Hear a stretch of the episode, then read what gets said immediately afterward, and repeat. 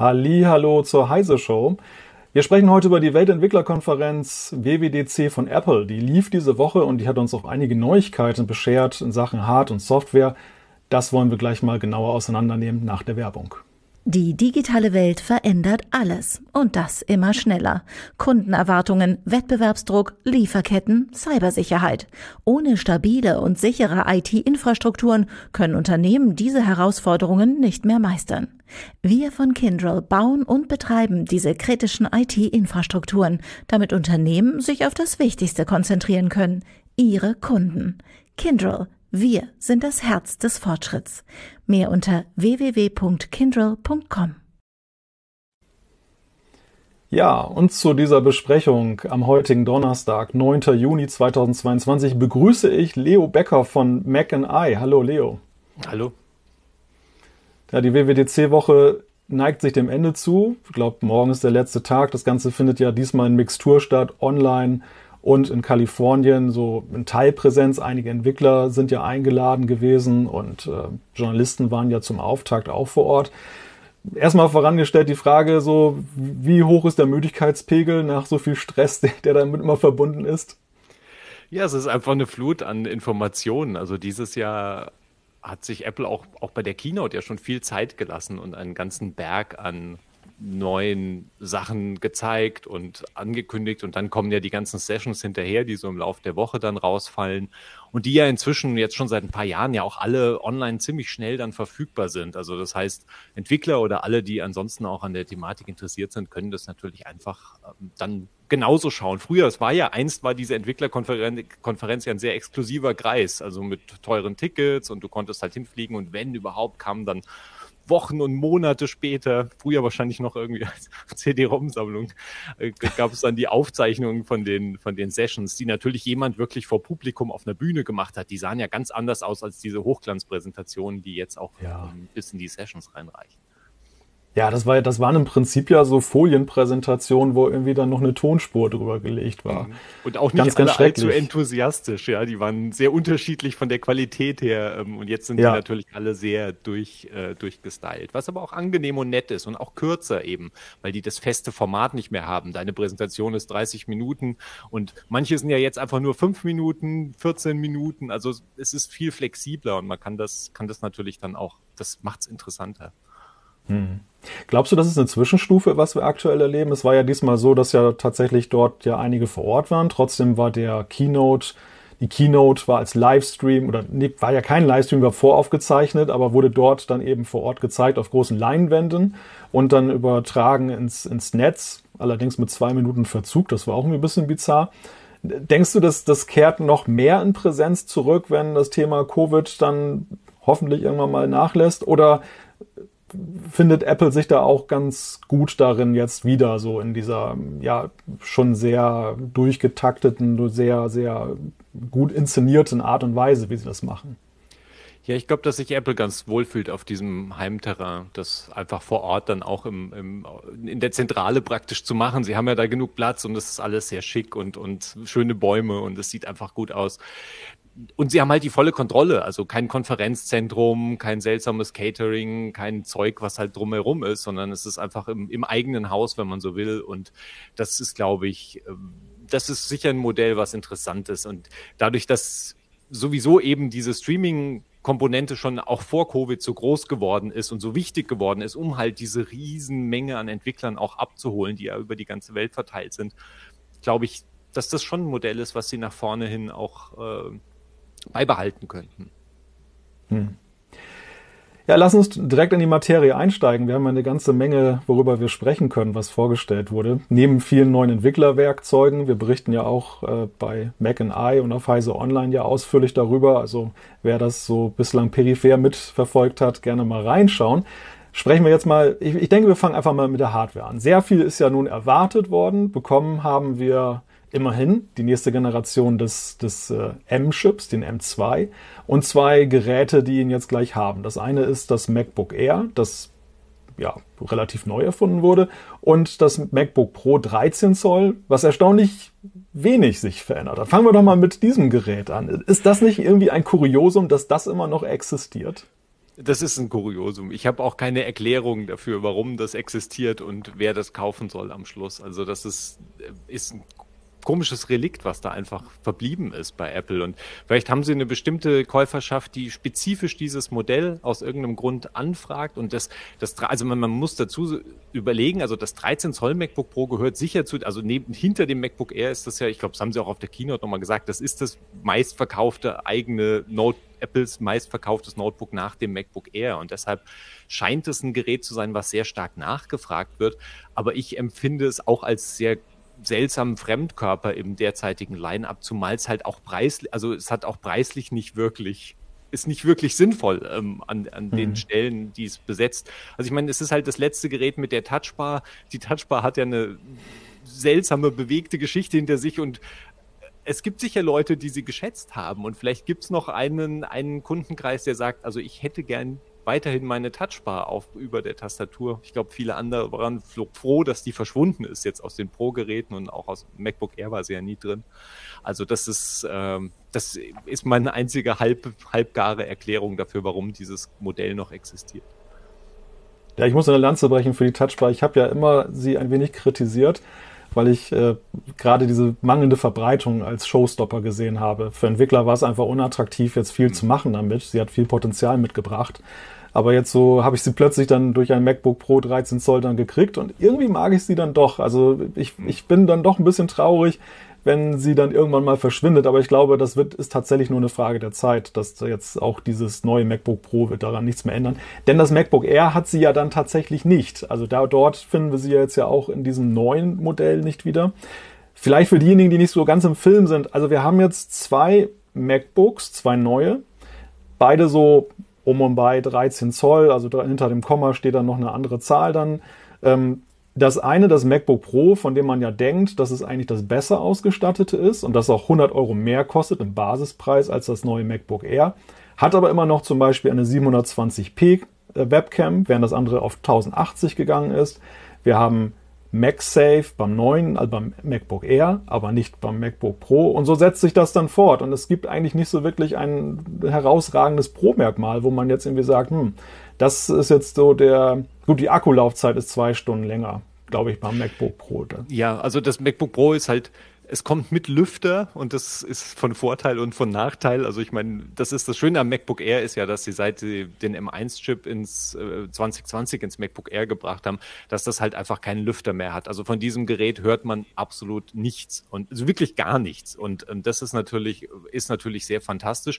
Aber wenn man natürlich bestimmte Workflows äh, hat, die wirklich auf lange Dauer äh, den Chip quälen, wenn man so will, und, und da auch doch die, irgendwann die Temperatur mal hochtreiben. Und der M1-Chip war schon relativ hartnäckig warm zu werden. Also ich meine natürlich, aber wenn, wenn wir natürlich über Videobearbeitung und, und, und das Exportieren von und Rendern von Videos sprechen, dann kommen wir natürlich in ein Terrain, wo es irgendwann natürlich schon auch anfängt, Wärme zu entwickeln. Und da wird das MacBook Pro mit seinen Lüfter noch im Vorteil sein, weil es halt ein bisschen, bisschen mehr Luft und Kühle, Kühle zuführen kann und da wahrscheinlich länger die Leistung aufrechterhalten kann, während beim MacBook Air wahrscheinlich an einem bestimmten Punkt vielleicht mal so ein bisschen zurückgefahren wird. Aber ich glaube, der Punkt ist sehr weit. Also und jemand, der professionell Video bearbeitet, wird wahrscheinlich eher in der größeren Pro-Ebene angesiedelt sein, als jetzt bei MacBook Air und MacBook, äh, beim Einstiegs-MacBook Pro. Also ich meine, fürs Urlaubsvideo ist das, glaube ich, sind das alles keine Probleme, die, die wirklich nennenswert sind. Ja, zumal das nächste MacBook Pro, das 14 Zoller, ist ja nicht so weit weg von der Größe her. Also der ja. Sprung ist ja klein.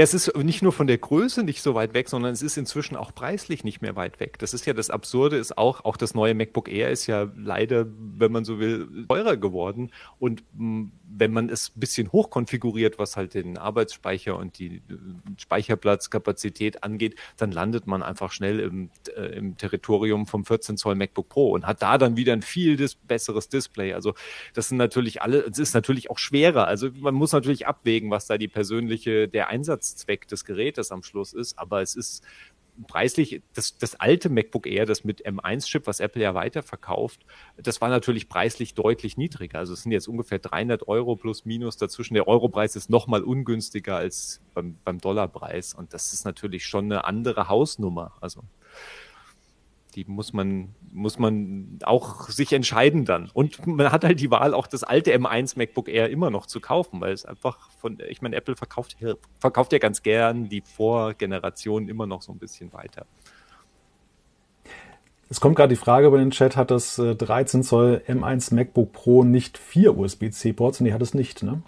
Nee, das ist das Absurde, dass das, dass das 13er MacBook Pro auch von seinen, von seinen Anschlüssen halt, wenn man so will, genauso limitiert ist wie das MacBook Air und jetzt sogar noch mehr limitiert ist, weil das MacBook Air ja den MagSafe-Anschluss zurückbekommen hat und damit man beim, zumindest beim Aufladen, ich meine, man muss es nicht allzu oft laden, aber wenn man es laden muss, hat man halt weiterhin zwei USB-C oder Thunderbolt-Ports halt frei für Peripherie und was man auch immer anstöpselt und gerade in irgendeinem Aufnahmekontext oder in, was man halt damit macht, also in dem Kontext, in dem man es halt auch laden möchte, ist es natürlich extrem nützlich, dann nicht nur einen Port frei zu haben, sondern eben wieder zwei. Also das ist schon ein deutlicher Vorteil, den man eben beim 13 Zoll MacBook Pro nicht hat, was es nochmal seltsamer macht als im Line-Up.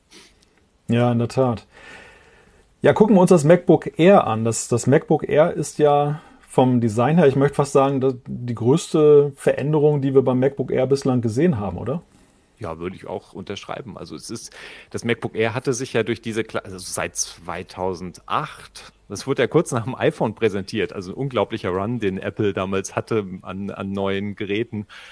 Das kam ja von Anfang an in dieser Keilform, in der auch sehr prägnanten Keilform. Ich meine, das ist ja ein Design, was praktisch die komplette Branche überrannt hat und dann auch von der kompletten Branche mehr oder weniger übernommen wurde. Also ich meine, inzwischen, also seit Jahren kriegt ist ja ein guter Teil des Notebook-Markts im höheren Segment, sehen mehr oder weniger auch aus wie das MacBook Air oder überhaupt wie MacBooks. Das ist eine sehr, sehr starke Anpassung erfolgt, weil es einfach ein extrem gutes Design ist. Und diese Keilform, die hatte schon was. Und die jetzt die haben sie jetzt natürlich über Bord, über Bord geschmissen. Ähm, auf der anderen Seite ist es natürlich jetzt äh, an man, ich meine, je nach, das ist ja das Schöne bei der Keilform, dass man sehr dünne und dann etwas weniger dünne Stellen hat. Und jetzt hat man halt eine, ein einheitlich sehr dünnes Gerät, ähm, das natürlich eher sich an diesen im vergangenen Herbst neu eingeführten Pro-Modellen orientiert. Also wir haben solche Elemente wie den Notch, diese kleine Kerbe oben im Display, in der die Webcam integriert ist. Und wir haben diese Füßchen, die relativ auffällig sind, möchte ich sagen. Ich bin persönlich nicht der größte Fan von diesem Design. Also muss man sich vielleicht ein bisschen dran gewöhnen. Aber es ist natürlich fantastisch dünn und ist auch nochmal ein paar Gramm leichter als das vorausgehende MacBook Air. Und das kann ja bei so einem Gerät durchaus auch ähm, von Vorteil sein. Ja, ja, klar. Ja, auf jeden Fall ist es besser stapelbar, wenn man jetzt künftig das in, da, da irgendwo was drauflegen möchte, was man natürlich nicht machen sollte. Aber mhm. ja, das, das ist dann vielleicht der Vorteil der Form. Im Innenleben ist ja der M2 eingebaut. Der ist ja jetzt ja auch vorgestellt worden von Apple. Ähm, Im Vorfeld war ja viel spekuliert worden, ob wir einen neuen Prozessor jetzt zu sehen bekommen. Viele hatten gesagt, es ist eine Entwicklerkonferenz, kein Hardware äh, findet dort sowieso kaum statt. Und der M1, der ist ja noch gar nicht so alt. Wir haben doch gerade jetzt erst den Ultra kennengelernt. Ähm, Apple wartet noch ein bisschen, bis sie die nächste Generation rausbringen. Für die, die jetzt nicht so im Bilde sind, was ist denn eigentlich anders an dem M2 im Vergleich zum M1? Also ich glaube, die für den Alltag größte Änderung ist, dass Apple dem M2 diese Media Engine mitgegeben hat, die bis jetzt in den, im M1 Pro erst ab dem Pro-Reihe integriert war und Pro Max und Ultra integriert war und die eben die bei vor allem bei der Videobearbeitung halt für einen extremen Geschwindigkeits Gewinn sorgt. Also das ist was sehr Spezifisches, aber in dem Moment, in dem man mit Video, ich weiß, für Fotos wird es kaum helfen, aber in dem Moment, in dem man irgendwas mit Videos macht, wird man davon also einen extremen Vorteil davon tragen.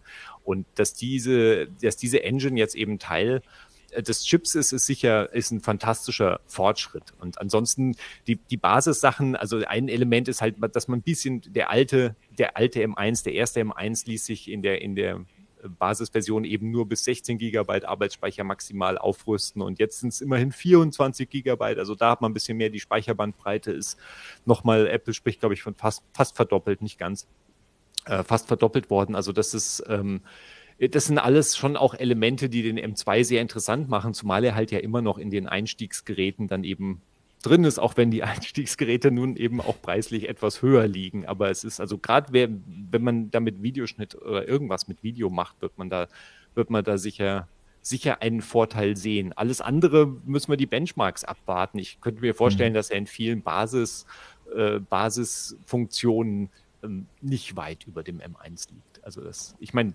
die, die Apple hat es natürlich auch mit den Intel, mit den Intel-Vorgängern verglichen und da sind natürlich extreme Leistungssprünge sicher zu verzeichnen, aber die hatten wir eben auch schon beim M1. Die waren ja schon ziemlich brutal teilweise. Die Hersteller taktieren ja immer so ein wenig mit der Frage, einerseits wollen sie natürlich neue Produkte rausbringen, um neue Käufer zu finden und auf der anderen Seite wollen sie ja diejenigen, die jetzt gerade zugegriffen haben und sich irgendwie in der Sicherheit wähnen, ich habe das aktuellste, ja auch jetzt den nicht vor den Kopf stoßen. Muss man jetzt irgendwie ein schlechtes Gefühl haben, wenn man ein M1 gerade gekauft hat oder vielleicht sogar ein M1 Pro, weil jetzt bislang war ja der M1 ja auch limitiert auf maximal 16 GB Arbeitsspeicher. Jetzt haben wir und eigentlich nimmt Apple schon fast die Antwort vorweg mit 24 Gigabyte ja irgendwie so, so irgendwo dazwischen. Also es ist, glaube ich, unschädlich, oder?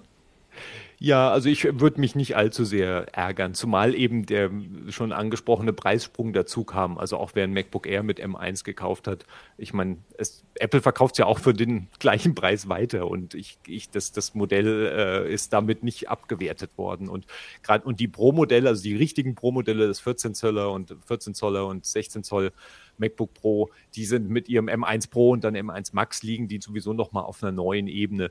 Aber zugleich kann man natürlich schon sagen, dass der, der M2 kommt auf jeden Fall jetzt deutlich näher an den M1 Pro. Also der, der M2 ist so ein bisschen wie, der, wie ein M1 Pro, bloß halt äh, mit, mit einigen kleineren Abstrichen, was halt vor allem die, die ähm, Anbindung von externen Bildschirmen angeht und eben dem Maximum ja. an Arbeitsspeicher. Also da haben wir schon nochmal Elemente und eben auch die Zahl der unterstützten Ports, der Thunderbolt Ports. Also das heißt, da hat man ja beim mhm. Pro-Modell auch noch einen mehr. Also das ist alles, ähm, also bei den, bei den 14 Zoll und 16, man muss das immer auseinanderhalten, weil dieses 13 Zoll MacBook Pro einem immer reinkrätscht. Also das 14 Zoll und 16 Zoll MacBook Pro sind die, die halt, die sind eigentlich die richtigen Pro-Modelle.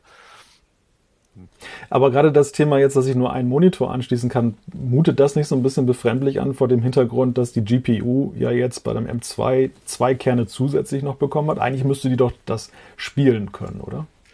Ja, sollte man meinen. Also ich meine, ich weiß nicht genau, wo da das Limit äh, am Schluss liegt, was das Problem auslöst oder ob Apple einfach sagt, okay, ich denke auch, dass sie die meisten Anwendungsfälle abdecken. Also ich meine, es gibt natürlich Multimonitor-Setups, klar, aber äh, die Möglichkeit hast du ja, sobald du halt eben zu den, zu den richtigen Pro-Geräten greifst. Und ich denke, beim MacBook Air ist es ist es akzeptabel, mit einem externen Monitor zu arbeiten. Also zumindest ich sehe es nicht als ein großes Manko des Gerätes. Klar, wenn jemand das natürlich spezifisch braucht, dann kann er das MacBook Air faktisch nicht benutzen oder weil, all diese Umwege über irgendwelche USB, äh, die, wie heißt das, Device Link, die, äh, diese die USB-Treiber, die dann noch extra Monitor dazu mhm. machen, das, das kannst, kannst du im, also äh, will man eigentlich nicht so richtig machen. Und ähm, damit fällt es dann raus. Thema Hardware, da wurde ja im Vorfeld ja sehr wild spekuliert über ein AR Headset und dass Apple das vielleicht nicht rausbringt zum jetzigen Zeitpunkt, aber zumindest schon mal die Grundlage legt und sagt, da haben wir was vor, was sie ja bei größeren Sachen, wir denken an den Mac Pro ja immer gerne mal machen, dass sie so, dass die ihren Schatten vorauswerfen, weil man die Entwickler auch mit an Bord nehmen möchte. Jetzt haben wir so überhaupt nichts gehört zum Thema AR. Wie, wie schätzt du das ein? Ist das ein Zeichen, dass die Gerüchteküche da irgendwie voll daneben gelegen hat oder ist es gerade verdächtig, dass gar nichts gesagt wurde? Äh, ja, es wirkt so ein bisschen wie die große Ruhe vorm, vor dem Sturm. Also ich meine, auf der einen Seite entwickelt Apple ja an, diese, an diesem AR-Thema seit vielen Jahren auch öffentlich sehr auffällig herum. Es erfolgt halt nur auf iPhone und iPad und in dieser sehr albernen Form, dass dann Leute mit iPads rumlaufen und sagen, ich sehe fantastische Sachen auf meinem Display und alle, die der Präsentation zuschauen, sagen, ja, okay. Also das ist natürlich auch ein, ein ungünstig zu präsentierendes äh, Objekt und äh, das war trotzdem war es natürlich interessant, dass sie dieses Jahr auf der Keynote praktisch überhaupt nichts dazu erwähnt haben. Also es ist ja so im Hinter, hinten, hinten nach sind ja schon Sachen rausgefallen. Sie haben ja so einen interessanten äh, Floorplan nennen sie es, glaube ich, dass man so eine Raumerfassung jetzt machen kann auf den Geräten mit LIDAR-Sensoren, also iPad Pro und, und den neuesten äh, Pro-iPhones. Ähm, die, das sind alles sehr faszinierende Sachen und sie legen ja diese ganzen Basisfunktionen sind mit, mit AR-Kit ähm, da ist schon ein ganzer Berg abgedeckt. Wir sehen natürlich die großen, die großen Fragezeichen an diesem Headset, äh, an Apples Headset, die bleiben natürlich offen. Also wie interagiert man, wie interagiert man mit dieser Welt, äh, wie interagiert, interagiert man mit der Bedienoberfläche, die diese Brille bietet und äh, welche Schnittstellen haben die und was stellt sich Apple eigentlich vor, was wir mit dieser Brille machen? Weil das ist ja sowieso die große Frage überhaupt an diesem ganzen, an diesem ganzen Ding. Ja, ja, ja, richtig. Da schließen sich da viele Fragen an. Und ja, in der Tat, und ich, ich fand es auch ganz interessant, so einige Sachen, die wir gesehen haben, ja zum Beispiel bei, beim Mac äh, und beim, beim iPad, der neue Stage Manager oder auch die neuen Notifikationen, die Benachrichtigungen bei iOS 16, die sind ja so ein bisschen dreidimensionaler geworden und die schweben ja so ein bisschen, scheinen durch den Raum zu schweben. Also man könnte fast denken, dass da auch schon so ein bisschen die UI durchblitzt, die wir vielleicht später mal dann in einem anderen Kontext nochmal wiedersehen werden. Ja, also 3D-Elemente 3D gibt es wirklich jetzt einige, die neu nochmal so ein bisschen dazugekommen sind und, und insgesamt so ein bisschen eine räumlichere, ein räumlicheres Gefühl von manchen Sachen, die, bei denen man sich durchaus vorstellen könnte, ja, das wird, das ist ja etwas, was Apple gerne macht. Sie haben so verschiedene Bausteine, von denen sie einzelne dann vielleicht schon mal einführen und eines baut dann auf, eine, eine Sache baut auf der anderen auf und das dauert dann alles. Manchmal dauert es auch Jahre und Jahre und Jahre und plötzlich entgibt, ergibt sich so ein, setzt sich das Puzzle zusammen und äh, genau diese, diese Basis bauen sie halt jetzt schon seit Jahren auch für, für ein Headset. Bevor wir den Bereich der Hardware gleich verlassen, ähm, stellt sich natürlich aber erstmal noch die Frage, also über Preise haben wir gesprochen. Man muss ein bisschen tiefer ins Portemonnaie greifen, wenn man jetzt die neuen MacBooks kaufen möchte. Aber vor allem die Frage ist ja, wann kriege ich sie denn eigentlich? Ja, das ist eine relativ frustrierende Frage, auf die es auch leider keine richtige Antwort gibt. Also mit den, selbst die, selbst die MacBook Pros, die ja seit vergangenem Herbst auf dem Markt sind, waren ja zwischenzeitlich, die waren am Anfang schwer zu bekommen, dann waren sie mal eine Zeit lang so okay zu bekommen und jetzt ist es schon wieder gekippt, dass ja teilweise also wirklich mehrwöchige Wartezeiten verknüpft sind, was sehr ungewöhnlich ist bei Apples, also für Apples Logistik in den letzten Jahren, die einfach so wie am Schnürchen normalerweise lief. Und das, äh, da, da grätschen halt jetzt natürlich alle, also Chipknappheit und, und die verschiedenen Lockdowns, die halt rund um Shanghai waren und, und äh, das grätscht da alles in die Produktion rein. Und es wird natürlich auch vor allem das MacBook Air, äh, auch das MacBook Air, auch das M1 MacBook Air war sehr schlecht lieferbar in den letzten Wochen. Also auch da ein, ein eigentlich Gerät, was seit Ende 2020 auf dem Markt ist, war jetzt plötzlich über Wochen nicht lieferbar. Alles sehr ungewöhnlich und deshalb wird natürlich das neue Gerät auch, da wird wahrscheinlich eine, eine größere Fuhre auf den Markt kommen und wenn die vergriffen ist, was vermutlich sehr schnell sein wird, dann muss man sich erstmal auf längere Wartezeiten einstellen. Außer so langsam scheint sich ja die Lieferkette auch so stückchenweise wieder einzurenken, aber da ist so viel noch im Argen.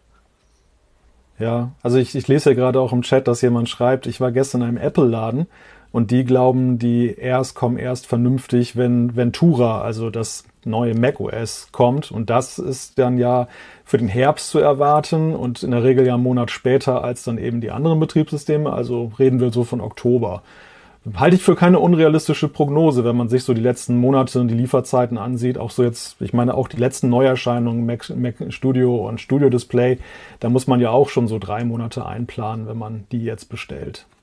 Ja, Studio Display ist ja absurd. Das ist ja praktisch nicht erhältlich. Also das, es gab dann mal so ein paar, die rausgefallen sind und dann war es wieder weg. Und natürlich tauchen mal hier und da tauchen mal vereinzelt welche, entweder in einem Apple-Laden oder auch im Handel, tauchen mal irgendwo schon vereinzelt welche auf. Aber es ist also und das ist ja ein Gerät, was für Apple-Dimensionen, also das Studio-Display, das wird ja nicht groß nachgefragt für Apple-Dimensionen, wenn, wenn du jetzt Richtung iPhone und, und auch iPads und Macs denkst. Also es ist ja wirklich ein, sehr spezielles äh, Zusatzgerät mhm. dann dafür und auch relativ teuer. Also das ist ja, und trotzdem ist es natürlich einfach un, unlieferbar im Moment oder mit sehr langen Wartezeiten versehen. Also ja, ich weiß nicht, also richtig kritisch ist das für Apple, wird es ja für Apple erst, wenn es das iPhone trifft, weil das halt einfach die, ja. die, Menge ist, die Menge des Umsatzes und, und, und, und äh, einfach die Menge der Geräte, die halt über den Tisch gehen äh, am Ende des Jahres. Und damit ist halt, wenn sie, solange sie das iPhone ohne Verzögerung hinbekommen im Herbst oder mit verschmerzbaren Verzögerungen. Ich meine, beim iPhone gab es ja immer so eine Engpass. Ja? Das kam auf den Markt dann im September, Oktober und dann war es erstmal erstmal haben sich Leute draufgestürzt, dann war es für ein paar Wochen so nicht mehr so gut zu haben und dann hat sich das langsam wieder gebessert, so meistens dann nach dem Weihnachtsgeschäft. Mal sehen, wie es dieses Jahr wird. Bevor wir jetzt gleich zum eigentlichen Thema einer Entwicklerkonferenz, das ist ja immer die Software, kommen, würde ich sagen, schauen wir noch mal kurz Werbung. Die digitale Welt verändert alles und das immer schneller. Kundenerwartungen, Wettbewerbsdruck, Lieferketten, Cybersicherheit. Ohne stabile und sichere IT-Infrastrukturen können Unternehmen diese Herausforderungen nicht mehr meistern. Wir von Kyndryl bauen und betreiben diese kritischen IT-Infrastrukturen, damit Unternehmen sich auf das Wichtigste konzentrieren können, ihre Kunden. Kyndryl wir sind das Herz des Fortschritts. Mehr unter www.kindrel.com. Und ich darf an der Stelle noch einen kleinen Programmhinweis abgeben und zwar heute Abend um 20 Uhr wird es einen Live-Kommentar zum Summer Game Fest 2022 geben. Wer so wie ich, wie ich bis vor kurzem nicht weiß, worum es sich dabei handelt, die Spielemesse E3, die findet in diesem Jahr erneut nicht statt. Und das Summer Game Fest, das ersetzt halt das Ganze, äh, sind Neuankündigungen, die da im Raume stehen. Und wer sich darüber informieren möchte, kann eben da sich das angucken. Mein Kollege Michael, der wird das Geschehen in bewährter Manier live kommentieren und einordnen. Und auch gleich schon so der Hinweis, am Sonntag gibt es dann auch noch ein Xbox Showcase. Das geht um 19 Uhr los. Ja, bei uns geht's jetzt aber jetzt schon los, nämlich mit der Frage Software. Und äh, den Softwarekonferenzen, egal ob das Apple, Google oder sonst wen betrifft, haftet ja immer so ein bisschen die Kritik in den letzten Jahren an, dass es ja sehr evolutionär zugeht. Dass die Software, man könnte es ja auch als Kompliment fassen, dass man sagt, die Software ist schon ziemlich gut und entwickelt sich in den Details weiter. Aber das, das wäre so meine erste Frage. Wie ist denn diese WWDC 2022, von der wir im Vorfeld ja fast nichts haben durchsickern sehen, äh, zu gewichten in der Frage, wie groß hat sich die Software geändert?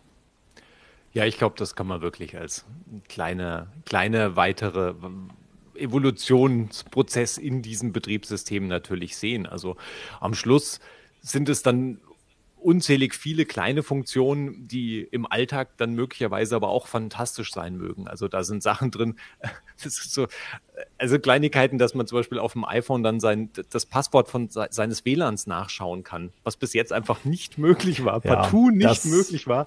Es ist eine sehr banale Neuerung, aber eine sehr im Alltag unter Umständen extrem nützliche Neuerung. Und ähm, diese Sachen äh, sind natürlich einfach in also reihenweise in allen Betriebssystemen. Natürlich merken wir, dass viele Funktionen sind jetzt in all, also in iOS, iPadOS und macOS sind viele Funktionen praktisch gleich, kommen dann gleich neu und viele Stellen vor allem, die natürlich Apple in seinen eigenen Apps anfassen kann und verbessern kann. Da sind natürlich, bewegt sich natürlich viel nach vorne. Aber ähm, wir sind natürlich auch an einem Punkt angekommen, an dem jetzt auch vor allem Smartphone, iOS, Smartphone-Betriebssysteme, iOS, Android, das sind ja keine frischen Systeme mehr. Also ich meine, mhm. iOS ist jetzt, äh, das sind alles sind Systeme, die weit über zehn Jahre alt sind und ähm, macOS natürlich noch viel älter und selbst iPadOS ist, äh, hat inzwischen schon die zehn Jahre überschritten. Also oder was natürlich auch ja mehr oder weniger iOS ist. Ich meine, das sind natürlich Sachen, die, die da dazukommen, dass wir vielleicht schon an einem Punkt angelangt sind, wo wir diese sehr großen Sprünge, die am Anfang waren, weil halt gerade die Mobilbetriebssysteme halt wichtige Funktionen, ich meine Copy und Paste und so Basiszeug, wo man gesagt hat, okay, das war ja irgendwie, ja, kam ja erst mit, weiß ich, Version 2 oder so und alle ja. haben, halt, haben sich gefreut, dass sie endlich Sachen kopieren und einfügen konnten. Also das ist natürlich, äh, so, da sind wir natürlich über diesen Stand sind wir natürlich weit hinaus. Aber man sieht natürlich jetzt auch schon, vor allem bei Apple und Google ist ja lustigerweise auch ein bisschen mehr in die Richtung gegangen, dass die diese Verzahnung der eigenen, der, der verschiedenen Hardware, und bei Apple ist es natürlich schon mhm. immer ähm, so gewesen, dass alles ja aus einer Hand kommt und damit natürlich die ba gute Basis geschaffen ist, um halt die Geräte zusammenspielen zu lassen. Und wir haben halt gerade dieses Jahr gesehen, dass da wird noch mehr verzahnt und verkettet und äh, je mehr Apple-Geräte in deinem Bestand sind, desto mehr profitierst du halt von diesen Funktionen, was wiederum für Apple von Vorteil ist. Und äh, ja. das ist natürlich ist eine klare, klare Marschrichtung gewesen. Ja, das ist mir auch aufgefallen bei der Keynote, dass viele Features waren zwar irgendwo verortet, beim iPad, bei der Apple Watch oder beim iPhone oder beim Mac, aber wenn man mal genau hingeguckt hat und hat diese Listen hinterher mal getrennt, hat man festgestellt, also netto bleibt bei den jeweiligen Geräten, so gerätespezifisch, vergleichsweise überschaubar, eine überschaubare Menge, aber an übergreifenden Funktionen, da kann man locker eine DIN A4-Seite mitfüllen mit, mit Sachen, die sich da wirklich verändern. Ja, also das ist, das ist natürlich faszinierend zu beobachten. Auf der anderen Seite ist es natürlich auch ein Element, was, dass dieses Zusammenwachsen ist natürlich für Entwickler auch durchaus interessant und relevant, weil man bestimmte Arbeit halt nicht dreimal in verschiedene Gerätekategorien reinstecken muss, sondern man macht halt die Arbeit einmal und kann dann unter Umständen, vielleicht Beispiel sind halt zum Beispiel die Widgets, also ich meine Komplikationen auf der Apple Watch bis hin dann zu den Widgets, die wir dann jetzt mit iOS 16 auf dem Sperrbildschirm vom iPhone bekommen. Also da sind natürlich, ist viel Potenzial Potenzial da, äh, Elemente wiederzuverwenden, wenn man so will, oder halt die Basisarbeit, die an einer App getan wurde, halt eben in die gleichen Apps für die anderen Plattformen auch wieder einzusetzen. Und das ist natürlich, äh, macht's, macht's mitunter natürlich effizient. Ähm, man kann natürlich darüber diskutieren, ob dann manche, äh, manche iPad-Apps, die auf dem Mac kommen, ob die dann allzu glorreich auf dem Mac sind, aber das ist nochmal eine andere Frage. Ja, ja, ja, diese, dieses langsame Zusammenwachsen wurde ja sehr kontrovers gesehen, beziehungsweise vor allem von Mac-Nutzern, die, die ja eben so um, um das heilige Design dann fürchten, das dann aufgeweicht wird. Ja, gucken wir mal aufs iPhone. Du hast es gerade schon ein wenig angetönt, dass wir dort ja jetzt da die Widgets vorfinden. Ich habe hier mal ein Gerät, wo ich dann mal die Beta drauf installiert habe. Ich zeige das mal kurz rein. Ähm, man sieht gleich, wer das iPhone kennt, es ist ja, es ist ja nicht wiederzuerkennen. Also die Typografie ist ganz anders. Wir haben jetzt diese, diesen Sperrbildschirm. Ähm, der ist ja drastisch verändert worden oder wird drastisch verändert ja mit dieser neuen Version, die im Herbst kommt. Ja, auf jeden Fall. Und sie setzen jetzt natürlich fort, was sie mit iOS 14 eigentlich und den Widgets auf den Homescreens begonnen haben, dass man halt überhaupt äh, iOS etwas mehr anpassen kann. Also ich meine, da war ja Android, Android-Nutzer können da natürlich immer nur gähnen bei solchen Geschichten, aber iOS-seitig war da ja alles wirklich so klar vorgegeben, dass man außer dem Hintergrundbild ja fast gar nichts machen konnte über viele, viele, viele, viele Jahre. Und dann, selbst die Hintergrundbilder haben ja lange Zeit ge gebraucht, bis Apple mal äh, eigene Fotos zum Beispiel als, als Hintergrund für die Homescreens gelassen hat. Selbst das hat ja Jahre gebraucht. Da haben Leute früher ihr, ihren Jailbreak, äh, ihre Geräte gejailbreakt, um dann das machen zu können. Also so irre, irre Konstruktionen, die da vollzogen wurden. Und ja, das, und jetzt sind wir halt dabei angekommen. Die, die Homescreens konnte man jetzt eben schon relativ weitreichend anpassen und jetzt haben wir endlich auch den Lockscreen, der ja wirklich ein zentrales Element des iPhones ist. Wie oft man da am Tag vielleicht mal nebenbei drauf schaut, ähm, ist es natürlich eine sehr wichtige Fläche und da zusätzliche Informationen reinzubringen und dem Nutzer zu erlauben, das wirklich so zu machen oder ein bisschen zumindest so zu machen, wie er das vielleicht gern hätte und mit natürlich eigenen Bildern. Das ging natürlich vorher auch schon, aber jetzt kommen noch so ein paar mehr Live-Elemente hinzu und eben diese, diese Widget-artigen Informationsfensterchen, äh, die man sich da hinlegen kann. Wie, wie freizügig ist Apple denn jetzt bei dem Sperrbildschirm? Also wie stark kann ich denn als Nutzer künftig, kann ich da alles draufpacken? Kann ich ihn vollpacken mit Widgets und oder ja. gibt es da Grenzen? Nee, es ist, es ist sehr, es ist natürlich immer noch relativ begrenzt. Also auch bei zum Beispiel, was die Typografie und die, was die Schriften angeht, man hat, glaube ich, es sind sechs oder so, sind zur Auswahl. Also man kann sich nicht völlig daneben benehmen. Ähm, es ist alles so im Rahmen. Mit, mit Farben kann man natürlich viel machen und äh, sehr spannend wird sein, was halt Entwickler auch an Widgets oder nicht Widgets, sondern doch, nennen wir sie Widgets, was äh, Entwickler da entsprechend dann anbieten im Laufe der Zeit, weil die dürfen da glücklicherweise auch mit rein, also zumindest in diesen kleinen Infoanzeigen. Das ist natürlich alles sehr hilfreich und dann kann man äh, natürlich ein Hauptelement werden einfach die, die Wallpaper und Hintergründe sein und, und was da vielleicht noch mhm. an Möglichkeiten ist, was anzupassen. Also da, es ist man, man wird sicher schnell an eine Grenze stoßen, aber es ist halt deutlich mehr als vorher möglich war und damit denke ich, ist es schon eine, eine, eine nette Fortführung dieser Anpassbarkeit von iOS.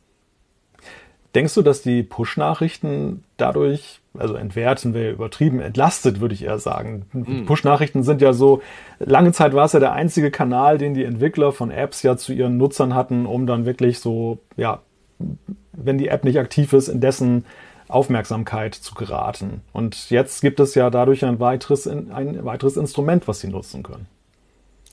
Ja, also wobei, ja, also das Benachrichtigungssystem ist ja so, dass ich meine, die Nachrichten kommen jetzt von unten rein und man kann sie ein bisschen leichter wegwischen, aber die Benachrichtigungen per se hat Apple nicht so groß angefasst jetzt mit iOS 16. Also schon auch, auch iOS 15 hatte ja schon mal die Möglichkeiten, äh, Benachrichtigungen von bestimmten Apps einfach für eine Stunde stumm zu schalten oder auch, ich glaube, für einen Tag kann man sie auch stumm schalten. Also man hat ja verschiedene Hebel schon gehabt und ich glaube, am Schluss ist, der Nutzer ist natürlich so ein bisschen hilflos dem überlassen, weil die, die Mitteilungskonfiguration ist sehr aufwendig. Also man muss ja halt wirklich in die mhm. Einstellungen und ich habe das Gefühl, dass auch so manche dazu übergegangen sind, einfach bei der Nachfrage, willst du Mitteilungen erhalten, einfach Nein sagen. Und das ist natürlich unterm Strich vielleicht auch nicht der richtige Weg, weil man möchte ja von manchen Apps durchaus Mitteilungen haben. Also wir bräuchten ein, auf der einen Seite feingliedrigeres System, aber auf der anderen Seite halt auch ein System, was noch beherrschbar und einfach steuerbar ist. Und da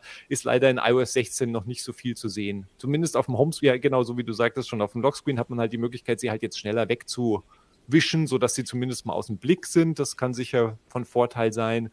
Und wenn man natürlich die Fokus-Modi benutzt, die ja mit iOS 15 im vergangenen Jahr eingeführt wurden und jetzt nochmal äh, deutlich verbessert werden mit iOS 16, wenn man die nutzt, dann kann man natürlich relativ schnell eine Benachrichtigungsflut auch minimieren oder verhindern oder halt auch sich einen Modus einrichten, in dem man fast gar keine Benachrichtigungen mehr bekommt. Und das, äh, das hilft da, glaube ich, mehr, als zu versuchen, einzeln zu konfigurieren. Das ist fast aussichtsloses Unterfangen. Hm. Es wird ja jetzt auch mit diesem, um, um, das Thema Sperrbildschirm noch abzurunden, aber es ist ja nun mal das, das äh, augenfälligste neue Feature, was wir bei iOS 16, was das Design angeht, haben. Ähm, es, es gibt ja die Möglichkeit, ich kann mir jetzt mehrere Lockscreens konfigurieren und kann den so wie bei die Zifferblätter bei der Apple Watch dann so durchswipen. Also ich mache einen Deep Press und dann gehe ich durch die einzelnen ähm, Sperrbildschirme. Glaubst du, dass das eine ähnliche Dimensionen annimmt bei den Nutzern künftig wie auf der Uhr? Also das ist so, dass, dass so dieses, dieser modische Aspekt, heute nehme ich mal den Sperrbildschirm und morgen nehme ich mal den, dass das so auch ein Trend werden könnte? Also sicher, wer da Lust zu hat, ähm, das, das zu machen und zu konfigurieren, ich glaube schon, dass das Anklang findet. Also die Möglichkeit, die schnell zu wechseln, ist natürlich super. Und was von Apple halt clever war, war das eben auch mit dem Fokus-Mode zu verknüpfen, so dass man halt auch für jeden Fokus-Modus halt einen eigenen Lockscreen eben, nicht nur Homescreens konnte man ja im vergangenen Jahr schon an den Fokus-Modus knüpfen, aber dann eben auch den Sperrbildschirm ähm, damit verbindet und dann halt eben für seinen Wochenend, Wochenend-Modus halt einen anderen äh, anderen Bildschirmhintergrund hat und andere Widgets sieht. Also das ist, das ist, glaube ich, schon was, was Anklang finden wird. Also es würde mich wundern. Auf der anderen Seite frage ich mich mal, wie viele Leute halt wirklich andauernd durch ihr Ziffernblatt auf der Watch wechseln. Also das wird es schon geben, aber ich weiß nicht. Das ist vielleicht auch, also es ist halt schön, dass die Option besteht. Ja, aber der Mensch ist Gewohnheitstier. Wie, wie, wie ist das bei dir mit dem Hintergrundbild beim iPhone? Wann hast du das letzte Mal gewechselt? Ach, ich, ich bin da nicht. Mein, mein Hintergrundbild ist meistens einfach schwarz, weil ich auf dem Homescreen hinter den App-Icons eigentlich nicht sehen möchte, was mich, was, was das Auge irritiert. Also ich bin da sehr konservativ, was, was den Homescreen angeht. Aber natürlich das Wallpaper auf dem Sperrbildschirm, das, das tausche ich schon ab und zu mal aus. Also und da ist es natürlich mhm. nett, jetzt eben die Möglichkeit, also ich meine, vor allem sind Apple rückt da sehr stark nochmal die persönlichen Fotos in den Vordergrund, weil die natürlich eine Quelle sind. Ich meine, und auch von vielen Leuten das einfach genutzt wird. Und die Möglichkeit zu haben, einfach da sich automatisiert halt äh, schöne Bilder aus seiner Bibliothek äh, von, von irgendwie Kindern und Partnern und Katzen und Haustieren und allen möglichen halt da drauf äh, anzeigen zu lassen in, in einem Wechsel, ist natürlich einfach eine nette Sache. Gehen wir mal weiter weg vom Sperrbildschirm.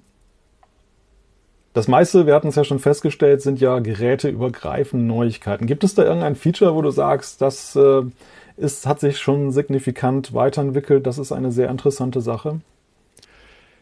Ja, also technologisch vielleicht mit am interessantesten sind sicher der, sind die Passkeys und ähm, ja. die ja, also die ja im letzten Jahr schon zum Test für Entwickler, also das ist so eine mehrjährige Geschichte und die starten natürlich jetzt mit den Systemen dann irgendwann im Herbst und die sind aber ein langer Weg. Und das ist ja auch etwas, was über Apple hinausgeht. Also die Idee, ähm, wenn man sich bei einem neuen äh, Dienst anmeldet, sei es jetzt auf einer Webseite oder in einer App, einfach nicht mehr ein eigenes Passwort äh, sich ausdenken zu müssen und auch kein kompliziertes Passwort äh, von seinem Passwortmanager eintragen lassen zu müssen, sondern dass das Gerät, die Hardware praktisch selbst einen spezifischen Schlüssel für diesen jeweiligen Dienst erstellt und diesen Schlüssel dann sicher speichert und diesen die, die, den privaten Teil des Schlüssels auch nicht mit der Seite teilt. Also diese ganze Problematik, dass eben Webseiten natürlich Datenbanken und Datenbanken mit ihren Kundendaten, Zugangsdaten verlieren oder halt irgendwie offen lassen und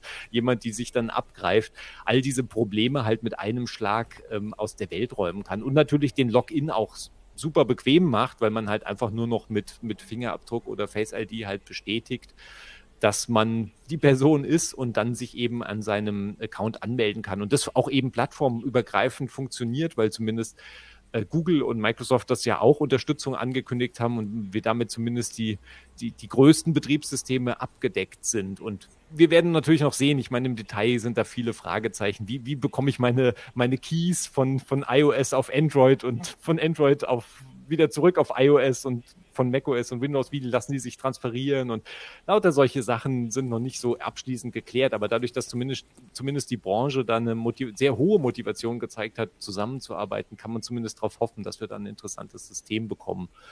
Also das ist natürlich, das ist jetzt keine Apple-spezifische Technik, wenn man so will. Ich meine, Apple knüpft es natürlich an den iCloud-Schlüsselbund, so dass man, so dass man seine Passkeys halt auf den eigenen Gerät, auf allen eigenen Geräten dann eben zur Verfügung hat. Und das macht es natürlich auch schon sehr, sehr, sehr bequem. Ein Feature, was mit iOS 16 kurioserweise nach wie vor verbunden ist und wahrscheinlich auch bleibt, ist ja das Thema CarPlay. Und bei CarPlay sehen wir ja zweierlei. Wir sehen auf der einen Seite so ein paar kleinere Updates, die wir schon im Herbst bekommen, ähm, dass äh, zum Beispiel Siri ein bisschen schneller sein soll, dass Tank-Apps dann auch möglich sind, als, als das zugelassen sind, gerade in diesem Jahr sehr, sehr mhm. wegweisend. Und wir sehen aber, oder wir haben auf der anderen Seite in der Keynote gesehen, die Vorstellung der sogenannten nächsten Generation von CarPlay. Nämlich, dass Apple, ja, sie sprengen buchstäblich den Rahmen des, des äh, Bildschirms vom Infotainment-System und breiten sich jetzt im ganzen Cockpit aus vom Auto. Was muss man denn davon halten? Ich dachte ja instinktiv gleich so an das Apple Car Projekt, so nach dem Motto, ach guck, das ist also das Ergebnis des Ganzen, oder? Ja, also man hat schon ein bisschen das Gefühl, dass das irgendwie aus der Ecke schon mit rausgefallen auch ist. Also, aber die, ich meine, die Motivation auf, auf natürlich alle Bildschirme im Auto zu kommen, wird bei Apple schon sehr hoch sein und ja auch durchaus nachvollziehbar. Die Frage ist halt, wollen die Autohersteller halt Apple da wirklich reinlassen? Und man also das sind diese, diese CarPlay-Präsentationen sind immer sehr große Zu Zukunftsmusik bei Apple. Also das ist, das sind ja auch, das sind alles Anläufe, die teilweise schon Jahre zurückreichen. So, ich steuere halt per Siri meine Sitzheizung und die Klimaanlage im Auto und äh, all diese Basiselemente sind vorhanden bis zu einem gewissen Grad, bloß baut die halt praktisch kein Hersteller in sein Auto ein. Und weiß nicht, ob sich das jetzt ändert mit der nächsten Generation von CarPlay. Also es sah recht nett aus. Manches war, wirkte sehr absurd. Ja, Ölstand, okay, hm, ja gut, also in irgendwelchen Autos wird man sicher seinen Ölstand kontrollieren wollen, aber ich weiß nicht, ob ich den jetzt auf irgendeinem so futuristischen äh, CarPlay-Display meinen Ölstand ein, einsehen muss. Also solche Sachen fand ich etwas absurd und natürlich die, die Masse an Bildschirmen will natürlich auch gefüllt werden und ob man unbedingt mhm. auf dem Weg zur Schule die, die Uhrzeit in Tokio im Blick haben muss, das äh, sei auch mal dahingestellt. ja. Also irgend, irgendjemand ja, aber ist natürlich alles konfigurierbar. Das ist ja natürlich das Schöne an den Displays im Autos, die Auto, die ja wirklich, wir haben ja inzwischen schon gesehen, dass die ja teilweise wirklich das ganze Armaturenbrett im Prinzip übernehmen. Und zwar wirklich so von links vom, vom alten klassischen Tacho bis hin ganz rechts zum Beifahrer. Also das natürlich, ist natürlich eine Möglichkeit, eine riesige, letztlich riesige Fläche an Bildschirmen mit, ähm, mit Bedienoberfläche zu füllen. Und wir haben auch in den letzten Jahren gesehen, dass äh, klassische Autohersteller zwar Autos bauen können, aber selten Bedienoberflächen bauen können, die auch irgendjemand gerne benutzen möchte. Also wir bekommen gerade den Hinweis, dass man bei BMW wohl den Ölstand nur noch im Display dann ablesen kann und der Stab wohl abgeschafft wurde. Ja, dann muss man zur Werkstatt. Kostet genau. sich ja nur 400 Euro. Wobei BMW ja, das haben wir ja auch in der Vergangenheit gesehen, mit CarPlay ja durchaus ein wenig auch auf Kriegsfuß stand. Ähm, gab ja. auch mal dieses Abo-Modell, das da irgendwie Ja, bei BMW war es immer war sehr unterschiedlich. Die waren ja teilweise, BMW war damals ganz früh dabei mit der iPod-Integration. Das ist schon sehr lang her. Und, ähm, und dann hatten sie, aber sie waren bei ein paar CarPlay-Sachen, so bei drahtlosem CarPlay war BMW auch relativ früh dabei. Und dann haben sie so ein paar Experimente gewagt. So, ja, wir bauen mal da so ein Servicegeschäft selbst noch drum. Das war natürlich äh, interessant. Also ich meine, das war ja was, was sie insgesamt versucht haben für ihre, wie soll man sagen, Infotainment-Sachen, so ein, so ein Service-Sparte da drum halt aufzumachen. Und ähm, jetzt bei dem Next Generation CarPlay, da war BMW auf der Folie, glaube ich, gar nicht erst mit drauf. Also mal sehen, wo da, und auch beim, bei dem, bei dem äh, Schlüssel, den man halt auf dem iPhone in der Wallet speichern kann, beim Autoschlüssel, war ja auch BMW halt mit Apples erster und groß, größter Partner und eigentlich der einzige Partner, der im Moment äh, Fahrzeuge auf dem Markt hat, die man halt wirklich mit seinem iPhone äh, mit dem digitalen Schlüssel entsperren kann. Also äh, auf der einen Seite sind sie, bei manchen Initiativen waren sie sehr ähm, auf einer Wellenlinie mit Apple, auch bei anderen Initiativen offensichtlich nicht so. Also das ist sicher auch so ein Geben und Nehmen und also gerade die Großen äh, fragt man sich halt schon, wie weit die sich da reinkrätschen lassen wollen in mhm. ihr in ihr ganzes Fahrzeugsystem. Und ich meine, die sehen natürlich die Gefahr auch, vor allem weil ich, die ganze Branche ja darauf wartet, dass aus Apple plötzlich auch mal so ein Objekt mit, mit wahrscheinlich vier Rädern rausfällt, ähm, was dann plötzlich natürlich radikal da reinkrätscht. Wie findest du das Timing? Das fand ich auch noch ganz interessant an dieser Ankündigung. Es wurde gesagt, dass Ende 2023, wohlgemerkt mhm. Ende 2023, da die ersten Fahrzeugankündigungen zu erwarten sind. Also nicht die Autos, sondern ja, nur, dann wird gesagt, in zwei Jahren gibt es dann vielleicht mal das Auto. Ist das für Apple-Verhältnisse nicht extrem früh, dass sie damit jetzt an die Öffentlichkeit gehen? Und warum überhaupt? Ich meine, die Entwickler können ja noch nichts dafür entwickeln. Ja, ich weiß auch nicht, warum sie das jetzt gerne so, warum das so eine große Rolle eingenommen hat auf der Keynote, ist mir auch nicht klar. Also ich meine, Apple schneidet sich da ja nicht ins eigene Fleisch, weil es ist halt einfach eine schicke Ankündigung gewesen, sah ja auch alles gut aus. Und ähm, sie haben da wahrscheinlich wenig zu verlieren und vielleicht wollen sie da ein bisschen trommeln in der Branche, da die Hoffnung aufzubauen, dass da wirklich auch noch mehr Unterstützung, weil das einfach so langjährige Projekte sind und weil sich diese mhm. Dinger nicht von selbst umsetzen. Und all diese CarPlay-Initiativen haben eine unglaubliche Vorlaufzeit, also sobald es halt tiefer reingeht, als jetzt einfach nur etwas auf, auf einem Display des Fahrzeugs halt zu, zu ein Bild praktisch, ein iPhone-Bild praktisch zu spiegeln. Das ist ja, sonst ist ja, die CarPlay ist ja geht ja ansonsten, hat ja mit der Autoelektronik ansonsten nichts zu tun. Es benutzt einfach nur einen Bildschirm im Auto. Wir behalten das im Auge. Jetzt gucken wir aber erstmal auf die anderen Systeme, die es da noch gibt, nämlich zum Beispiel iPad OS. iPad OS 16. Ich muss das ja erstmal feiern an der Stelle. Ich freue mich ja, dass endlich eine Wetter-App ja jetzt kommt aus iPad nach 16 Jahren, wo wir darauf verzichten mussten. Äh, ja, es ist schon lustig, es war ja sehr absurd, weil wenn man auf das, das Wetter-Widget, das gab es ja in iPadOS schon, aber wenn man auf das drauf getippt hat, dann landete man ja im, im Browser beim Weather Channel oder bei irgendeiner haarsträubenden Webseite mit drei Cookie-Bannern und 75 äh, Werbeanzeigen.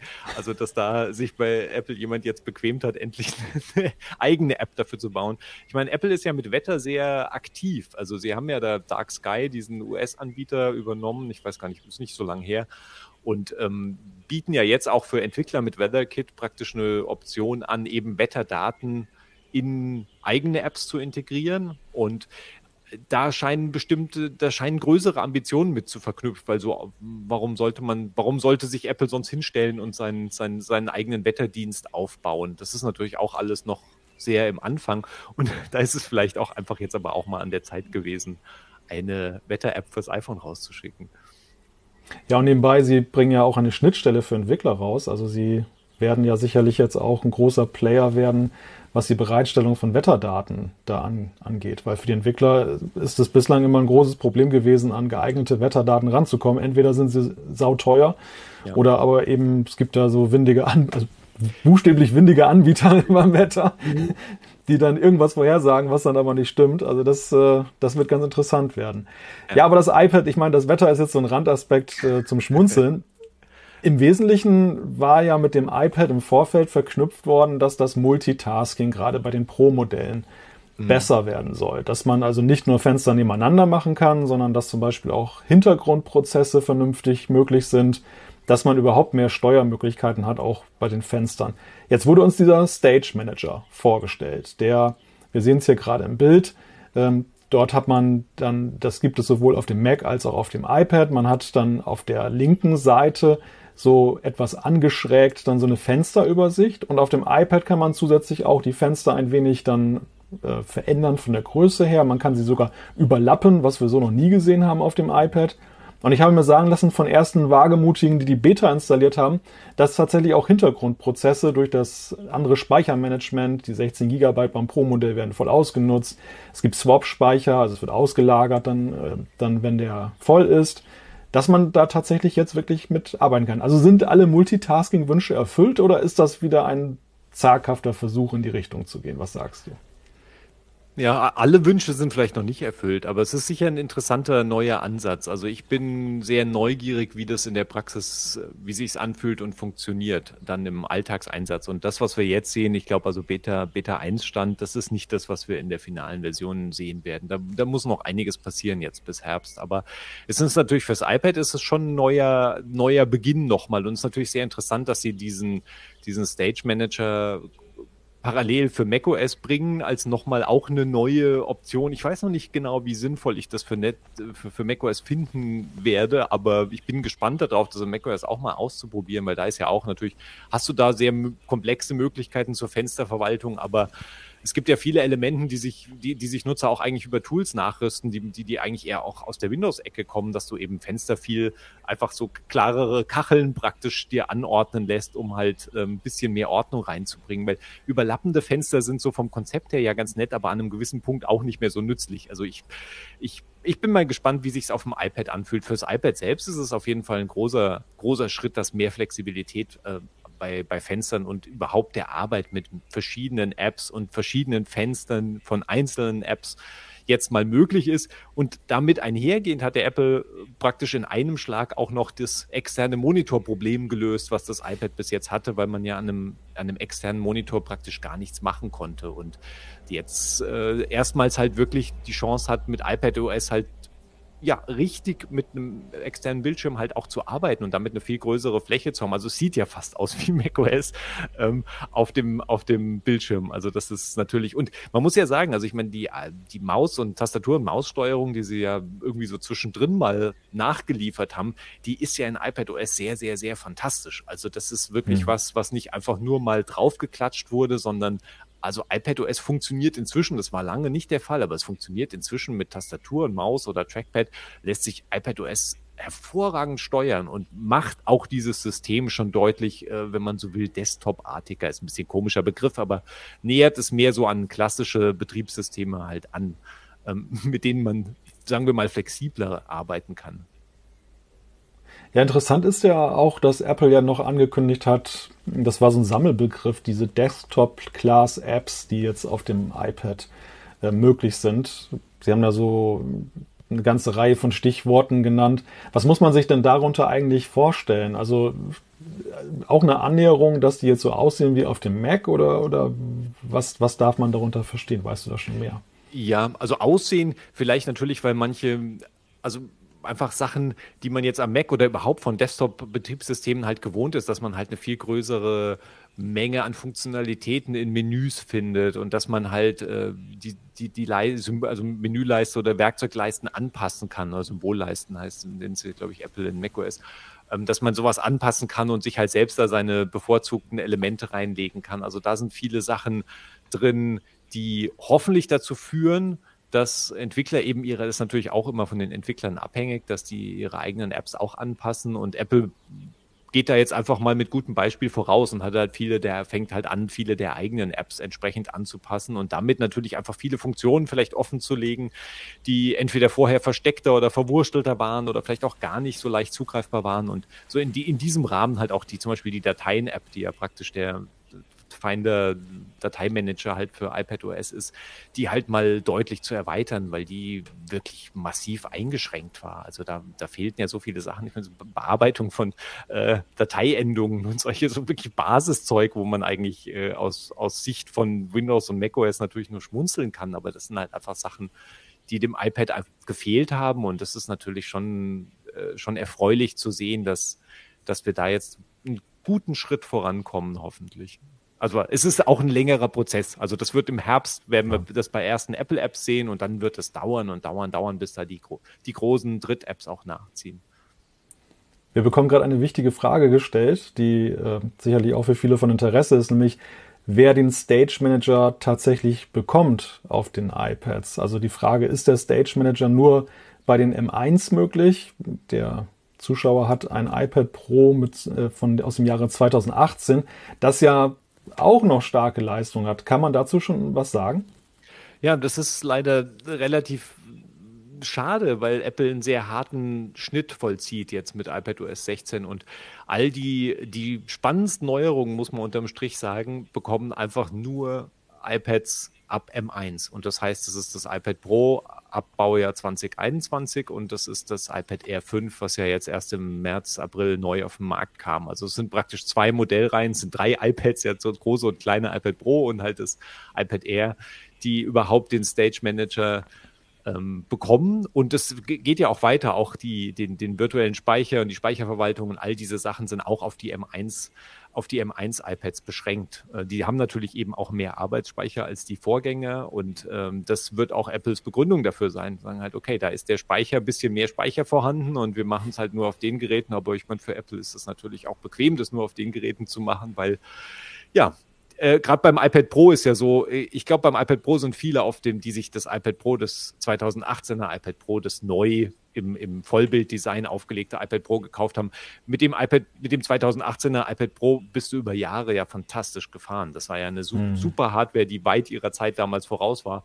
Und jetzt ist der Punkt gekommen, dass iPad OS 16 da natürlich einfach Funktionen ausklammert dass da ein Cut gemacht wird, ja. ja. Ja, es war ja auch schon erwartet worden, dass ja äh, mit eben auch der neuen Bezeichnung, dass der M-Prozessor auf dem iPad kommt, dass da irgendwann irgendwo jetzt dann auch mal Features kommen, wo man das eben an diesem Marketingbegriff, das muss man ja sagen, M1 ist ja ein Marketingbegriff. Im Grunde ist das auch ein A, was weiß ich, 15, 16 Chip, ähm, so wie Apple damals dann bei iOS oder beim iPhone und beim iPad die, die durchdekliniert hat, der dann halt eben für diese Mac-Transformation dann halt einen, einen neuen Namen gekriegt hat. Ja, wir haben die ganze Zeit immer schon irgendwie über den Mac gesprochen. Der Mac, der mhm. ist ja irgendwie omnipräsent. Hat er denn irgendwie auch noch ein besonderes Highlight oder etwas jetzt neben Stage Manager, was so ins Auge fällt, wo du sagst, das ist beim Mac irgendwie herausragend? Ja, so da so das Größte, was oder was Apple sehr weit auch in den Vordergrund gestellt hat und was vielleicht wirklich mit einer der größten Neuerungen ist, dass sie halt die die iPhone-Integration ausgebaut haben. Also diese die äh, Continuity Camera ist, glaube ich, äh, der Begriff, den Apple gewählt hat. Die, die gab es vorher schon. Man konnte ja mit dem iPhone Fotos machen, die dann auf dem Mac zum Beispiel in Apps einsetzen. Also solche Elemente waren schon vorhanden. Und jetzt ist halt der logische Schritt gewesen, endlich zu sagen, ich, vielleicht auch könnte man diskutieren, ob das auch schon ein bisschen spät ist in, in, unter unter Pandemie Aspekten, aber der Schritt, die iPhone-Kamera einfach als Webcam zu benutzen. Und es ist natürlich so ein bisschen auch ein kleines Eingeständnis, dass die, Web die Webcams gerade an den MacBooks nicht allzu glorreich sind und die iPhone-Kamera natürlich eine so, so viel, viel bessere Kamera ist und damit einfach nahtlos eine Verbindung herstellen zu können. Und sie machen da so ein bisschen Voodoo-Zeug auch. Also sie nehmen das, die, die Ultra, das Ultraweitwinkel Objektiv vom iPhone soll praktisch noch gleichzeitig den, den Tisch erfassen, so dass man Dinge präsentieren kann, die auf dem Tisch sind. Sah in der Demo sehr cool aus. Schauen wir mal, wie es im Alltag aussieht. Aber das sind natürlich sehr interessante Funktionen, ähm, die teilweise auch schon von, von Drittherstellern ja angeboten wurden. Aber da ist natürlich Apple als Systemhersteller auch einfach im Vorteil, weil sie da natürlich eine sehr nahtlose Geschichte schaffen können. Und das, der Mac weiß, er weiß ja, dass das iPhone da ist und dann kann er die Kamera praktisch zuschalten, wenn man das möchte und benutzen will und halt, sei es in der Videokonferenz-App oder halt generell in irgendeiner App als, als Videokamera praktisch oder als Videostream einzusetzen. Das ist natürlich schon sehr, sehr schöne Erweiterung.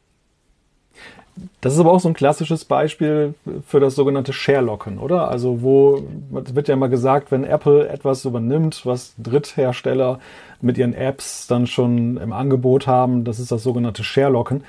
Insgesamt muss man sagen, erfreulich wenig ausgeprägt. Es war ja viel von neuen System-Apps die Rede, also das ist sehr, sehr aufgebohrt wird alles nochmal. Aber das ist so ein Beispiel, weil es gab ja schon ja auch Apps wie Epoch Cam und andere, die, die genau so eine Funktionalität ja auch angeboten haben. Ja. Ja, also es ist natürlich immer so, dass ähm, im Kontext der Betriebssystemhersteller hat natürlich einfach einen Basisvorteil logischerweise auf seiner eigenen Plattform. Aber ich denke, es gibt natürlich auch einen Berg an Funktionen, die gehören auch eigentlich ins Betriebssystem und sie sind auch besser, wenn sie ins Betrieb, also für den Nutzer auch besser, wenn sie ins Betriebssystem integriert werden. Und gerade diese Kamerageschichte, zum Beispiel iPhone-Kamera-Integration, die ist besser, wenn Apple sie selbst macht, weil Apple natürlich einfach mehr Möglichkeiten hat und den kompletten Zugriff auf System und Hardware, um das natürlich in der Form herstellen zu können, wie es kein anderer machen kann. Genauso wie iPad dient als zweiter Bildschirm für den Mac. Ja, da gibt es auch Tools natürlich von Drittherstellern, aber das ist natürlich nicht vergleichbar mit dem, was halt der, der, der Betriebssystemhersteller selbst auf die Beine stellen kann, wenn er denn motiviert dazu ist. Und wir sehen auch oft, dass diese Dritttools, manche sind halt, verschwinden wirklich in, in der Vergessenheit, andere äh, schaffen es auch, sich sehr klar weiterzuentwickeln und Funktionalität nach wie vor anzubieten, die Apple einfach nicht nicht interessiert oder zum Beispiel also diese, diese Bildschirmerweiterungen, die sind dann einfach auf Windows auch mitgegangen und haben da natürlich viel mehr Flexibilität geschaffen, als jetzt halt Apple ja, für Apple ist das ja irrelevant, ob da Windows-Unterstützung mit drin ist. Also das sind lauter solche Sachen, wo immer noch, glaube ich, Chancen da sind. Aber es gab ja jetzt auch ein anderes Tool, was sie auch vorgestellt haben, was auch auf Mac, iPhone und iPad kommen soll, was Apple Freeform genannt hat. Also es ist praktisch wie ein Whiteboard, um halt zusammenzuarbeiten an einer großen Fläche und halt Projekte zu planen, Dinge, Dinge zu visualisieren auf einer, auf einer freien Fläche und damit halt vieles einbinden zu können und das halt vor allem natürlich gemeinsam mit verschiedenen Personen an verschiedenen Orten zu machen. Das ist natürlich äh, ein, ein spannendes Tool, was natürlich auch nur auf Apples, in Apples Plattformen funktionieren wird.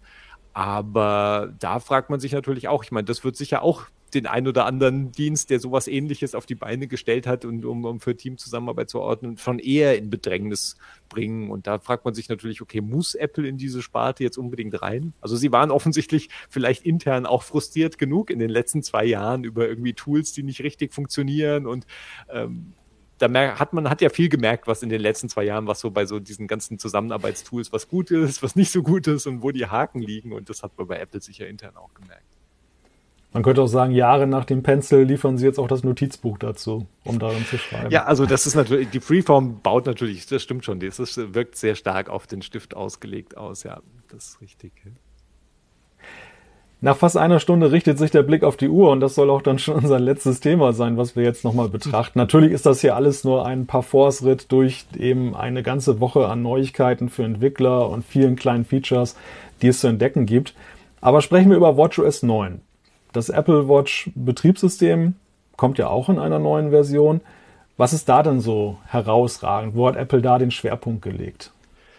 Also der Schwerpunkt ist diesmal, ich meine, der Schwerpunkt war in all den letzten Jahren schon auf Fitnessfunktionen oft und äh, diesem Jahr auch nochmal. Und zwar in diesem Jahr ist es spezifisch Funktionen für Läufer oder Jogger, aber eher Läufer eigentlich. Und da machen sie einen sehr einen erstaunlich großen Sprung in diesem Jahr, weil sie Laufmetriken drin haben und eine Messung von Laufmetriken am Handgelenk, also die, ähm, die zwar in anderen GPS-Sportuhren teilweise auch drin sind, aber unter Umständen auch externe Hardware, irgendwie ein Sensor am Schuh oder sowas ähm, äh, erfordern. Also das ist zum Beispiel eine Leistungsmessung, das kennen vor allem die Rennradfahrer, kennen die Leistungsmessung seit vielen Jahren und danach kann man natürlich auch trainieren und im Laufbereich hält es inzwischen auch so langsam Einzug, aber da wird eben auch oft ein externen Sensor zusätzlich benötigt, den man sich dann einen Schuh äh, schnallt oder sonst wohin schnallt und das ist natürlich sehr praktisch zu versuchen, das alles am Handgelenk zu machen. Wie gut dann mhm. die erfassten Daten sind, ähm, werden wir sehen. Aber es ist natürlich ein, es ist ein sehr wichtiger Schritt für die Apple Watch und sie haben halt auch, auch Basissachen wie Herz, also Training nach Herzfrequenzzonen und ähm, mit, mit, mit Warnhinweisen und das sind alles Elemente, die eben gefehlt haben und die jemand, für jemanden, der wirklich ernsthaft laufen geht und eine Laufuhr möchte, die ihm hilft beim Training und bestimmte Daten anzeigt.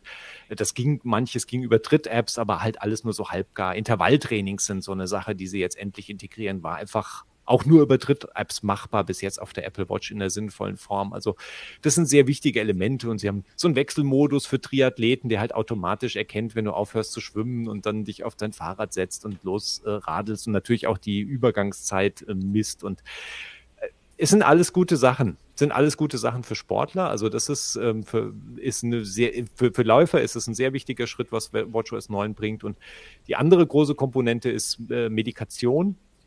Das mhm. integrieren sie natürlich auch auf dem iPhone ähm, in, in der Health App, dass du Medikamente, dich praktisch erinnern lassen kannst an Medikamente, die du nimmst und eben zur richtigen Zeit halt ähm, und das soll auch, also zumindest in den USA, das wird wahrscheinlich bei uns in Deutschland vorerst nicht funktionieren, kann man Medikamentenpackungen einscannen und da sollst du sogar einen Hinweis über We Nebenwirkungen, Wechselwirkungen bekommen. Also das sind Sachen, mal sehen, wann wir die in Deutschland sehen, aber die Erinnerungsfunktion, die müsste auch so zu uns erstmal kommen und die, glaube ich, ist sicher auch für viele Leute, weil das ist ja einfach was, was Nervendes und Leute richten sich ja. dann halt irgendwie einen Timer oder einen Wecker oder eine Erinnerung in der Kalender-App und das ist natürlich alles, kann man alles machen, aber ist natürlich auch schon gut dafür eine eigene App dann zu haben oder eine eigene Funktion, die halt Teil der Health App ist. Ähm, gute, guter Fortschritt. Stärkt ja auch so ein bisschen den Anspruch von Apple, den, diese, ja, diese Health App auch so als Gesundheitshub ja zu, auch zu entwickeln. Wenn da jetzt eben auch gerade das riesige Thema Medikamente, ich meine, das ist ja von allen Gesundheitsthemen ja ein ganz großes, sich da wiederfindet. Ja, ich gucke gerade noch mal so ein bisschen auf die Featureliste, was wir noch so gesehen haben. Schlafphasen bei der, bei der Schlaferfassung, also diese Funktion wird auch jetzt nochmal etwas erweitert. Ja. Da, da, da, hält der Apple jetzt so ein bisschen oder schließt so ein bisschen auf zu den zahlreichen Dritt-Apps, die es da ja auch gibt, die da viel mehr eigentlich können. Ja, zu den Dritt-Apps und auch zu anderen Herstellern. Das, das ist ja eigentlich Basiszeug, was sonst so angeboten wird. Ich meine, auch da muss man immer so ein bisschen dazu sagen, okay, ja, Schlafphasen sind halt so eine Sache. Ne? Also ich meine, wir sind so von der Forschung her, weiß ich noch nicht, ob wir schon an dem Punkt angekommen sind, dass man da allzu furchtbar viele äh, Kenntnisse rausziehen kann am Schluss. Also wir hatten ja auch in letzter Zeit immer mal wieder Studien, dass aggressives Schlaftracking die Leute schlechter schlafen lässt, weil äh, wenn man sich zu viel damit befasst, äh, das auf den Schlaf auch nicht allzu hilfreich ist. Also das ist ja. auch eine Grad, ist auch eine Gratwanderung. Und sie hatten jetzt, es war halt so so Basisfunktion, dass sie das wahrscheinlich, sie mussten es ausbauen, weil bis jetzt war es ja so, dass die Uhr praktisch nur gezeigt hat, okay, du bist dann, dann eingeschlafen, bist dann, dann aufgewacht und warst vielleicht zwischendurch nochmal auf dem Klo nachts. Also das, das war so der, der Punkt. Und jetzt kommt halt mit den Schlafphasen kommt mal noch so ein bisschen was dazu. Das ist auch ganz nützlich, wenn man das morgens nochmal nachvollziehen kann, ob man nur geträumt hat oder ob das wirklich so war. Ja, definitiv. Aber ich, ich, ich befürchte immer, dass Leute dann denken, ach ja, Apple macht schon ganz äh, schlau, weil zum Beispiel die Schlafphase, die sonst gern als leichte Schlafphase bezeichnet wird, die bezeichnen sie als Kernschlafphase und um, geben da eine ganz andere Konnotation mit, weil wenn du dann morgens siehst, oh, ich habe äh, fast nur leicht geschlafen, ich kann ja, muss ja völlig äh, unausgeschlafen sein und fühlt sich gleich mhm. furchtbar müde und schlecht, dann ist es ganz schlau, da ein bisschen mit, den, mit der Bezeichnung auch anders vorzugehen. Und das ist, die sind, es ist eine sinnvolle Erweiterung auf jeden Fall unterm Strich, aber ich, Schlafphasen sind so eine Sache für sich. Wir haben gerade noch den Hinweis bekommen, dass das Thema Medikamente in den USA auch noch eine ganz andere Dimension hat, weil dort ja auch viel, in viel größerem Maße Selbstmedikation ist. Also wer mal in den USA war, man geht in Drogerie, man kriegt da alles Mögliche, äh, was hier verschreibungspflichtig ist. Und dementsprechend ist natürlich die Frage, ist das vielleicht günstig mit dem Medikament, was man sonst noch so nimmt? Ähm, für einen Amerikaner, einen US-Amerikaner vielleicht noch eine ganz andere als für einen Deutschen, der noch zumindest meist den Arzt dazwischen geschaltet hat. Ja, das ist ein guter Einwurf. Das ist schon, ja, also Wechselwirkung ist da sicher sehr relevant. Ja, das, mal, das ist so ein Punkt, der, der immer ganz interessant ist bei, bei Apple-Features. Man muss natürlich auch immer ein bisschen gucken auf den Kontext ähm, des, mhm. des Landes, des Kernlandes, für das ja. Apple das halt entwickelt. Ja, Zifferblätter ist nur noch so der letzte Punkt, bevor ich zu einer wichtigen Frage gleich noch komme. Ähm, ja, ich glaube, man muss nicht darüber sprechen, die frei konfigurierbaren Zifferblätter, der Zifferblätter Store, der jedes Jahr ja von Leuten äh, dringend erwartet wird, der kommt natürlich nicht. Aber es gibt neue Zifferblätter. Ja, also ein paar zumindest. Also vier sind, glaube ich, wirklich neu. Ähm, und da sind auch, gut, kann man dann immer drüber diskutieren, wie, wie schick man die im Einzelnen findet. Das eine, was jetzt gerade zu sehen ist, ist ein relativ klassisches Ziffernblatt, was, äh, was ich auch recht ansprechend finde, aber bringt so basismäßig auch nicht viel Neues. Man hat halt vier von diesen sogenannten Komplikationen, also vier Plätze, um irgendwie Informationen anzuzeigen. Das ist natürlich ganz praktisch. Aber sonst bietet das nicht wirklich mehr. Es ist sehr klassisch an den anderen Sachen. Was ich spannend finde, ist, dass sie in diesem Jahr auch ältere Ziffernblätter anfassen und halt für die neuen Komplikationstypen angepasst haben. Äh, und auch für die neuen Größen, weil die Apple Watch ist ja im Laufe der Zeit auch immer größer und größer geworden. Jetzt gerade mit der Series 7 noch mal einen kleinen Schritt mehr. Und das ist schon wichtig gewesen, dass sie das jetzt endlich mal die alten auch anfassen, weil die lagen halt so rum und waren zur Auswahl, aber die funktionierten ja nicht mehr perfekt auf einer neuen, auf der neuen Hardware. Und das ist, das ist mhm. erfreulich, dass sie sich die Mühe jetzt endlich mal gemacht haben. Ja. Eine ganz wichtige Information am Ende mit Blick auf WatchOS 9 ist die Frage, wer kriegt denn eigentlich dieses Update, wenn es im Herbst dann mal rauskommt? Weil dort äh, fällt ja jemand oder fällt etwas raus, was, was sicherlich einigen schmerzen wird, oder? Ja, es ist erstaunlich, dass sie halt die, die Series 3, Apple Watch 3, dass sie die rausschmeißen, weil sie einfach derzeit noch im Handel auch von Apple selbst als Neuware verkauft wird. Und das haben wir, glaube ich, in der Form einfach noch nicht gesehen bei Apple, dass sie ein Gerät, ich meine, die ist alt, die ist, glaube ich, 2017 neu gekommen und die ist seitdem einfach als Einstiegsmodell im Line-up geblieben und sie sind sie nicht recht losgeworden. Also ich, man, man, es gab ja auch die, die Vermutung, dass sie die eigentlich letzten Herbst schon letzt, eigentlich längst hätten rauswerfen müssen, vielleicht schon früher, aber sie haben es einfach nicht getan. Und die, die iPhone SE, die dann ja äh, neu kam, die ja im vorletzten Jahr schon neu kam, die hat den Preispunkt nicht erreicht. Also sie haben sie irgendwie preislich nicht so weit runterdrücken wollen äh, oder können, dass dass sie diese, dass sie da die, die Dreier im Programm behalten haben und jetzt in diese absurde Situation rennen, dass die halt einfach kein Update mehr erhalten. Also das gibt's, ist auf jeden Fall was, was wir so in der Form noch nicht gesehen haben.